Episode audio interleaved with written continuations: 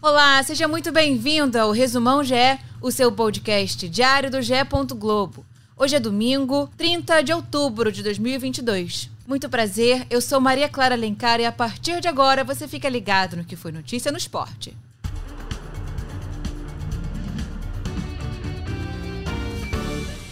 E deu Flamengo. O rubro-negro se tornou tricampeão da Libertadores da América após vencer o Atlético Paranaense por 1 a 0 na final em Guayaquil, no Equador. O jogo não foi tão movimentado e o Atlético sofreu com a expulsão de Pedro Henrique aos 43 minutos do primeiro tempo, depois do jogador ter recebido o segundo cartão amarelo na partida. O time sentiu e o Flamengo aproveitou a recuada para fazer uma bela jogada de Everton Ribeiro, Rodinei e Gabriel Barbosa e colocou a bola para dentro da rede. Teve gol do Gabigol. Mais uma vez, o jogador decidiu a partida nos acréscimos, deste ano aos 48 minutos do primeiro tempo. Com o resultado, o Flamengo se uniu às equipes brasileiras com mais taças, ao lado de São Paulo, Santos, Grêmio e Palmeiras, os cinco times tricampeões da Libertadores. Gabigol também levou premiação para casa, alcançou Luizão e se tornou o maior artilheiro brasileiro em Libertadores com 29 gols, quatro deles em finais. Mandou bem né?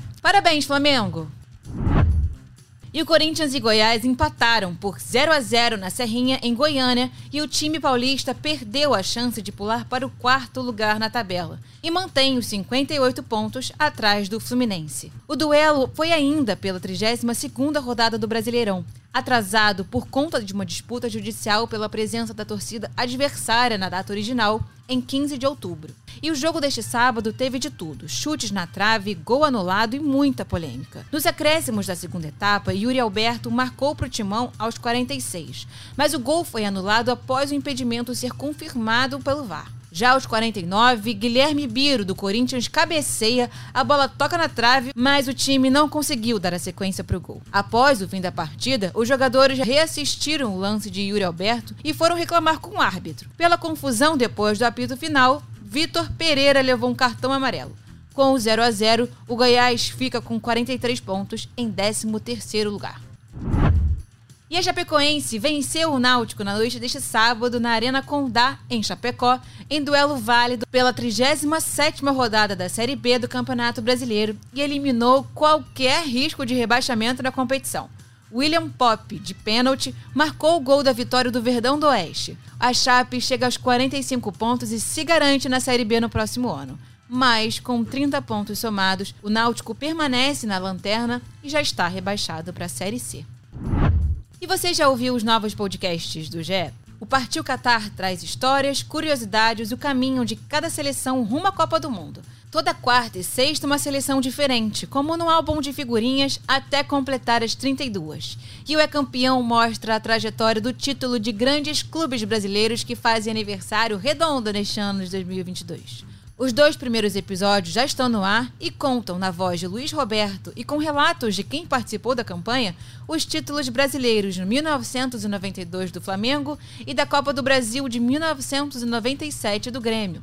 Esses e mais de 40 podcasts estão em g.globo/podcasts, no Globoplay e nas principais plataformas de áudio. Agora fique ligado na Agenda G. Todos os horários são de Brasília. O Sport TV transmite às 11h30 da manhã a Copa do Mundo Feminina Sub-17 da FIFA 2022. Colômbia e Espanha vão disputar a final da competição na Índia. Fique ligado. Já no Sport TV 2 você pode acompanhar a segunda rodada da Superliga de Vôlei Masculino. Às 11 horas da manhã, Araguari e Cruzeiro entram na quadra. E para quem ama a velocidade, o Sport TV 3 transmite os Jogos Mundiais de Motor na França. A etapa classificatória acontece às 7h15 da manhã e às 11h30 o GT Sprint. À tarde, às 5h20, a programação é para os fãs de e-games, com a final ao vivo do Campeonato Brasileiro de CS Elite League 2022, Season 2. Este foi o Resumão GE Podcast diário disponível no G. Globo, no Globoplay, na sua plataforma de áudio preferida e também pela Alexa. É só pedir para a Alexa tocar o resumão GE. barra Podcasts. Siga, assine, se inscreva e favorite.